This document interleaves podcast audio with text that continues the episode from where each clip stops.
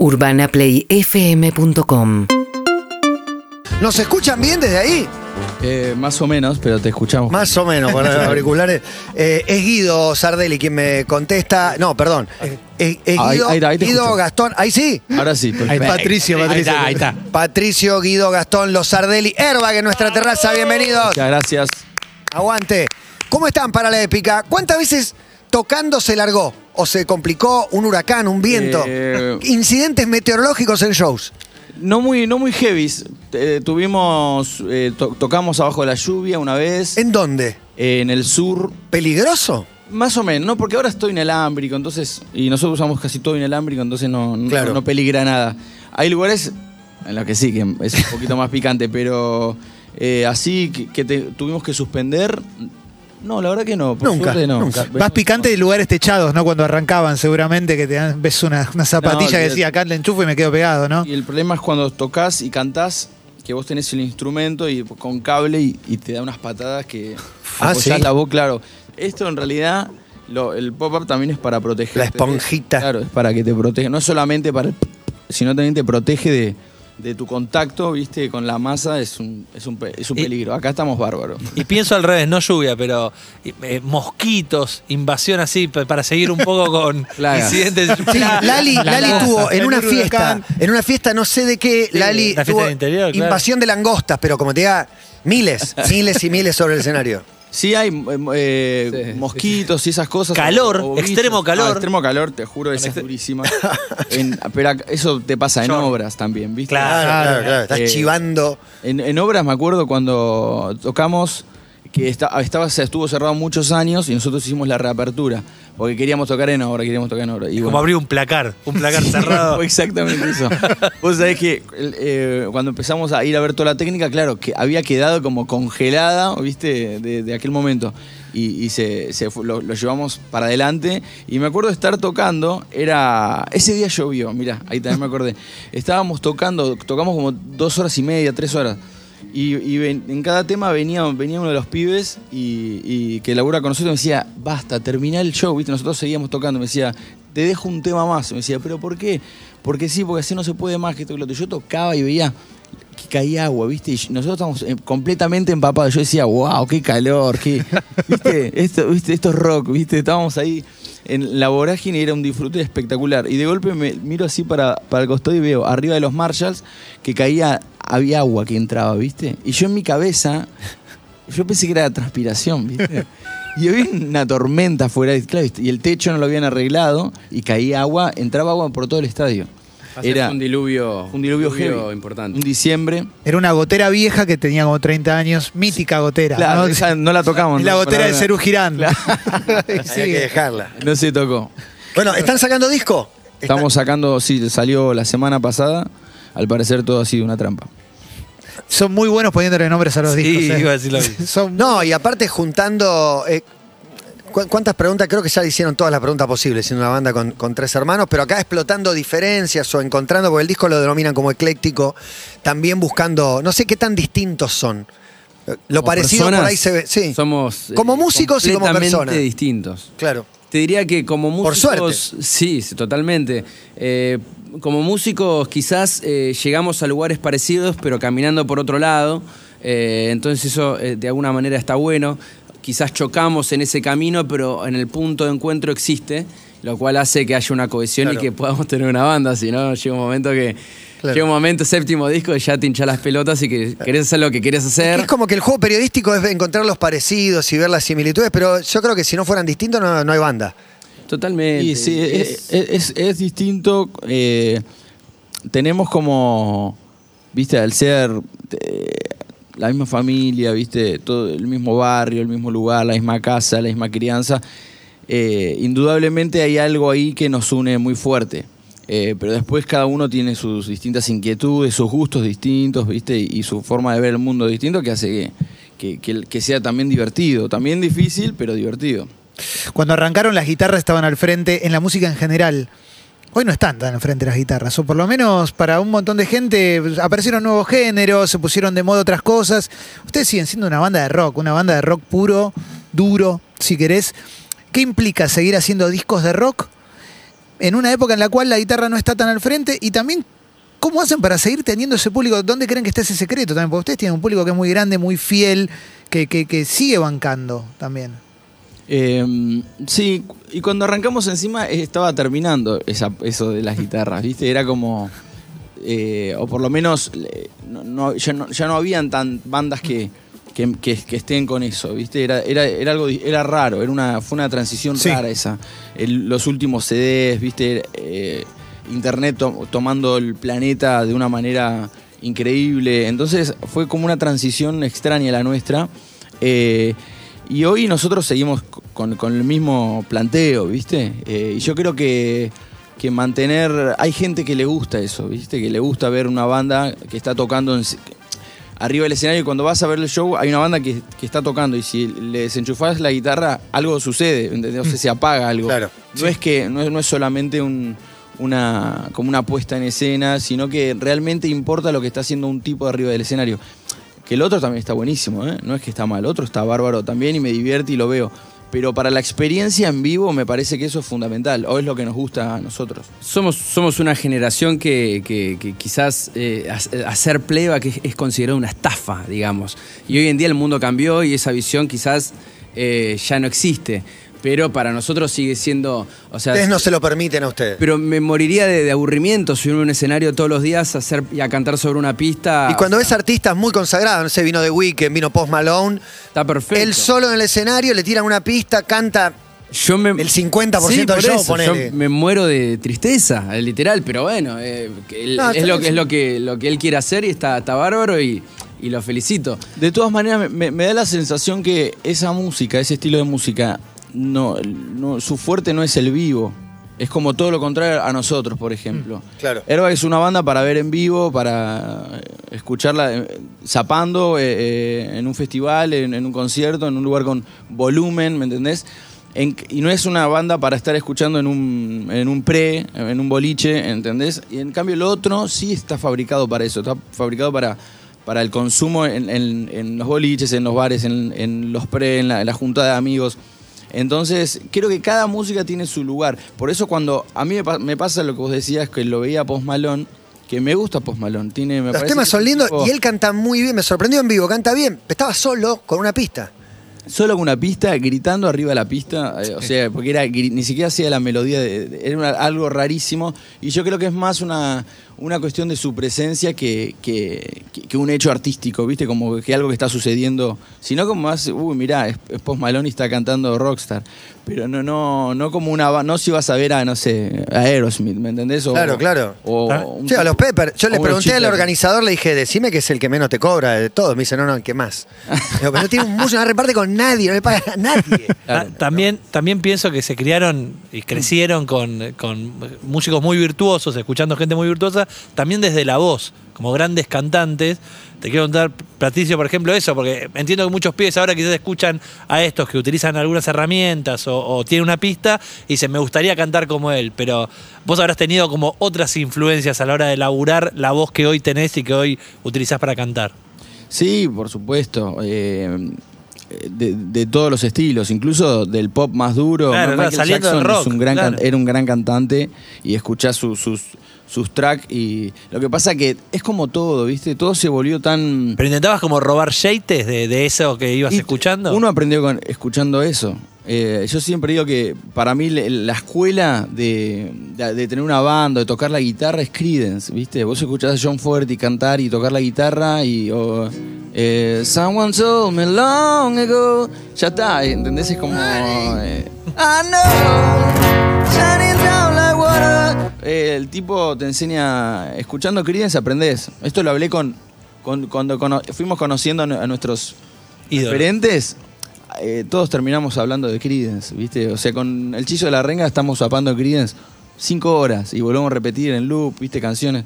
Eh, es como que todos caemos ahí porque Creedence, los Beatles, es como, como hacer una banda, ¿viste? Es como un manual, es increíble.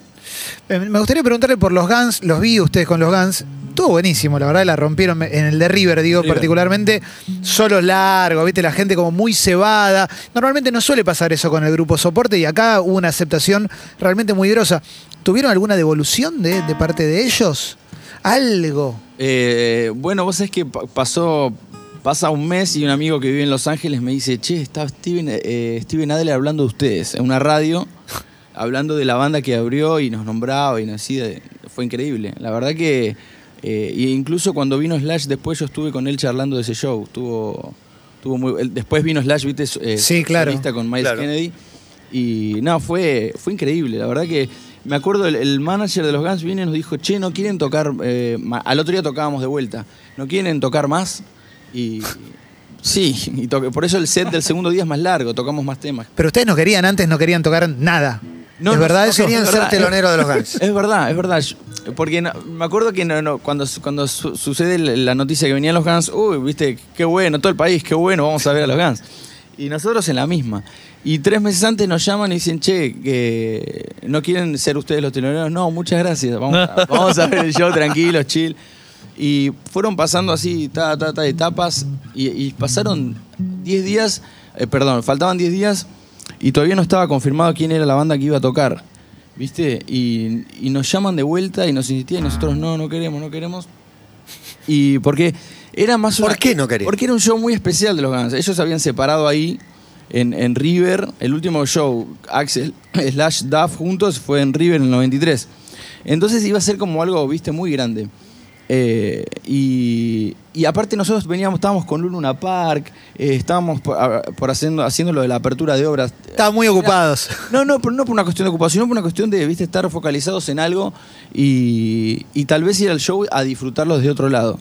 Este, y te- pero esto te lo juro que es así, no es que, viste, pareciera como que ay, se hacían los que no querían tocar, pero nada que ver, era todo lo contrario. Realmente decíamos, vamos a disfrutar el show y chao. Este, y bueno, 10 días antes nos llaman de vuelta. y Dicen, por favor, no tenemos otra banda, la banda que eligieron son ustedes. Eh, nos reenviaron los mails para que veamos que era verdad. Este, amigos de, de pro- de productoras, viste, que los conocen todos, ustedes seguro, nos llamaban todos, por- pidiéndonos, che, me llamó tal, por favor, que les pida. Eh, y hasta que, bueno, cuando vimos que era realmente era algo genuino, eh, dijimos, bueno, vamos de una. Y, y al otro día se anunció y, bueno, fuimos. Y la verdad que eh, hubiéramos sido unos giles, porque estuvo muy bueno. La verdad que estuvo muy bueno. Se lo perdían, se lo reperdían. Es Airbag, la banda que está acá, es Patricio Sardelli el que está, el que está charlando, Gastón con el bajo, al costadito. ¿Cómo está Gastón? ¿Bien? Bien, súper bien. No pasaba de. Atento. Gastón tiene una gran remera, ¿viste? Ah, Increíble, Excelente. ¿Qué increíble. dice la remera? Eh, de Sardelis. Sí. Se podía llamar así y, la banda. y después dice, le haré una canción. De la voz, Pato. Claro que no va, que ella no va a poder Rechazar. rechazar. Daré una propuesta. Y hay música en las guitarras, en el bajo, así que poner una primera canción, ¿no? Dale, ¿Está- adelante. ¿Estamos?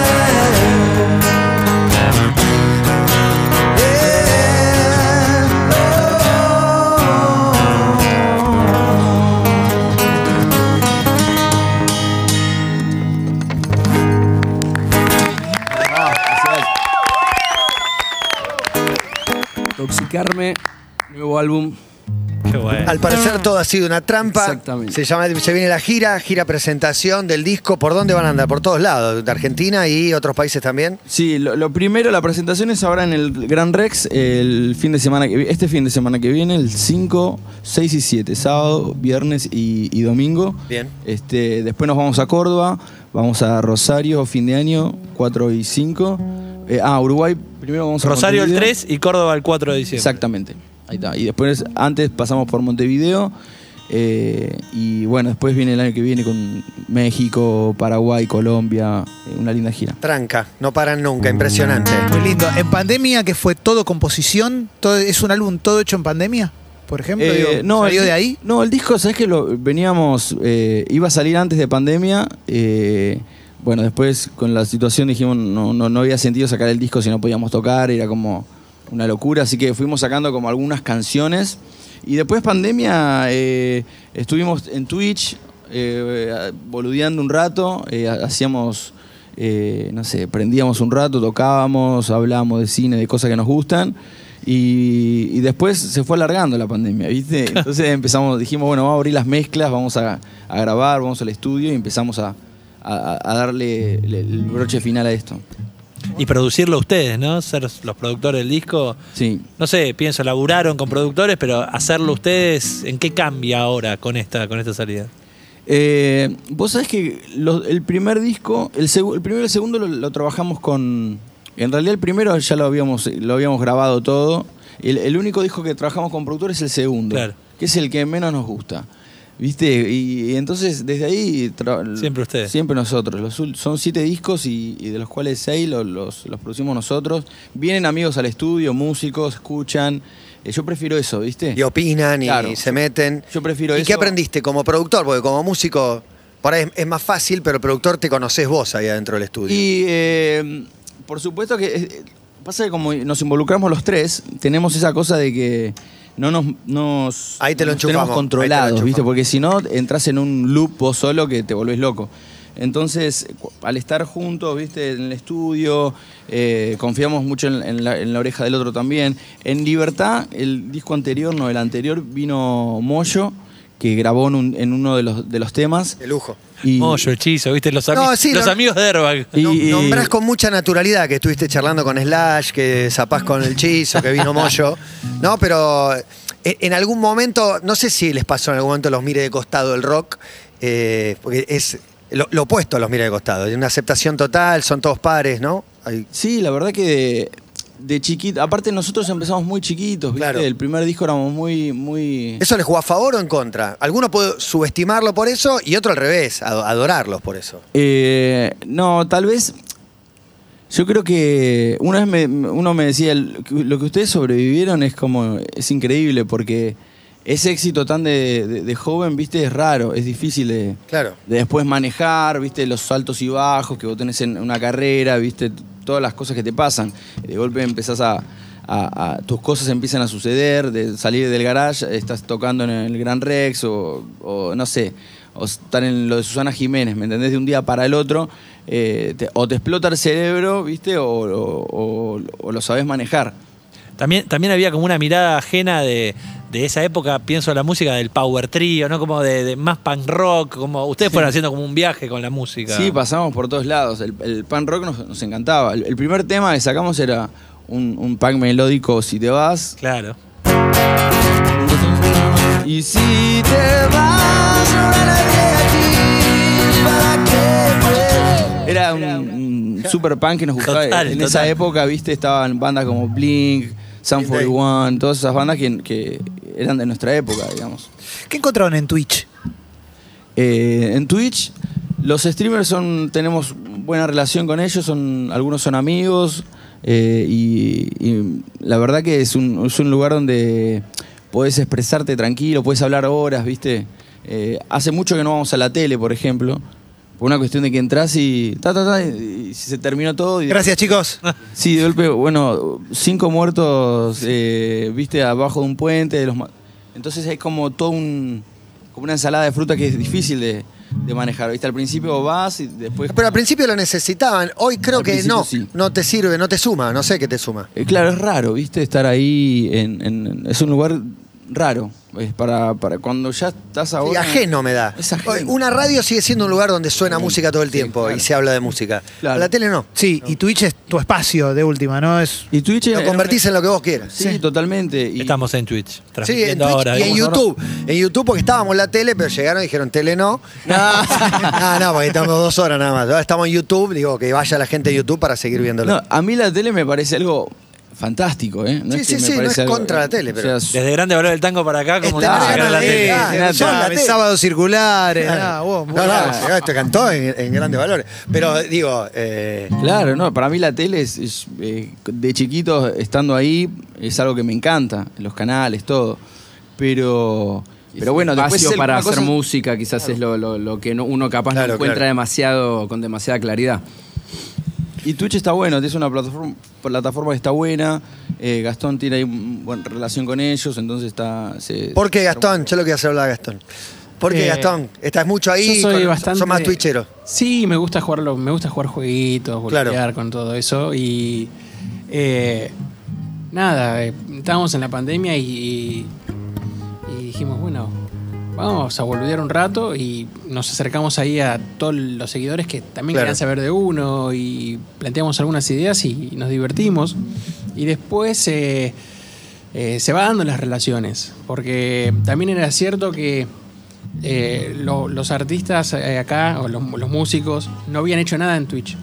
Entonces como que nos, acercamos a- al mundo de los streamers y ellos nos abrieron la puerta. Después terminamos tocando, hay un streamer muy, un amigo que es muy grosso, el Momo. Eh, nada, hicimos un show cierre de año con él, eh, que fue espectacular. 300.000 personas, ¿viste? Cuando, sí, sí, sí. Todo, todo así, todo streameado, fue alucinante y fue Fue buenísimo. el show más popular que hicimos en nuestra carrera. ¿viste? Fue algo impresionante. Pero fue, eso fue algo muy lindo porque eh, es un mundo también que está muy asociado a otro género de música. Y sin embargo, eh, nada, fue, fue increíble, eh, la pasamos todos bien, ellos, de la gente, Claro. eh, nosotros. Eh, armamos un escenario en La Plata y tocábamos ahí. Y, y está buenísimo, por eso que, que uno dice que también eh, a veces el- el- los géneros de, de banda, ¿no? De, del rock, del, del pop, del punk, todo lo que sea con banda, a veces aporta algo distinto también a lo que los chicos están muy acostumbrados a escuchar hoy. Y eso lo que eso ocurre mucho en lo que son el streaming, ¿no? Y eso la verdad que cuando cuando lo ven también les, les gusta y les impacta porque no están acostumbrados. Y, y aprovechás también, vos en particular, Gastón, tenés un perfil un poco más alto con respecto a los compromisos, la- lo político. No sé, pero está bueno, digo, aprovechás también el lugar que te da la banda como para, no sé, vas a Twitch y de repente hay un montón de gente que los sigue a ustedes, no, lo- no solo por la música, sino porque también les interesa saber qué piensan de, de- de un montón de temas. Aprovechás también, bueno, también lo hago extensivo Sí. a, a- a- Bueno, a en- en nosotros dos, ¿no? obviamente, pero. Lo- los tres eh, discutimos mucho alguno- algunas cuestiones sobre la realidad, el mundo. De hecho, los nombres, los discos siempre tienen alguna canción, eh, varias canciones que apuntan a algún tema. Eh, estamos medios desconformes con el mundo en general, ¿no? A pesar de ser unos afortunados de, vivir de algo que, que es maravilloso, que es hacer música, ¿no? Y el mundo es una cagada, básicamente. Y que podría ser maravilloso, porque realmente hay, hay una capacidad productiva de absolutamente todo y a la vez hay una miseria que crece y, y eso te, te indigna un poco. Y bueno, uno trata de bajar un- una visión del mundo eh, porque podría ser mejor. Y ese es uno de los, de los temas, ¿no? Después, el- la discusión principal es, bueno, ¿cómo llegamos a ese mundo mejor? Ahí es donde empezamos todos a pelearnos un poco porque... Yo uno- también creo que quizás el mundo ha cambiado en el sentido de, de- de- de lo que uno puede hacer. Eh, vivimos en la era de la información. Yo a veces soy un poco, quizás, muy crítico de que veo que estamos eh, en una etapa de la humanidad en donde la información es completamente accesible y, y- extensiva. Está, está para el que la quiere ir a buscar. Y veo que quizás eh, las personas, algunas, no, no les interesa ir a buscarla, no, no, no, no. Siguen, siguen el envión, la inercia, y no, y no están dispuestos a romper esa inercia. Entonces, eh, yo sé que por más de que yo lo que pueda hacer o decir, no, no voy a cambiar eso. Eh, yo soy, yo creo que yo, parte del disco un poco habla, hay canciones que hablan un poco de eso, de romper ese, eh, ese loop, viste, que en el que te met- estás metido. Y creo que hoy es un- la, la tragedia es que hoy eh, tenés la información, no estás en la Edad Media que escuchás el rumor del rumor del rumor. Pero sin embargo, hay un montón de gente que se queda con un titulito y no quiere indagar ni Se un queda poco Con mucha un pereza, nadie va a Sí. buscar. El debate es cuál es tu aporte para este mundo de confusión, que el diagnóstico vamos a coincidir posiblemente, por ahí no en todo, pero cuál es el aporte que, que puede hacer cada uno, ¿viste?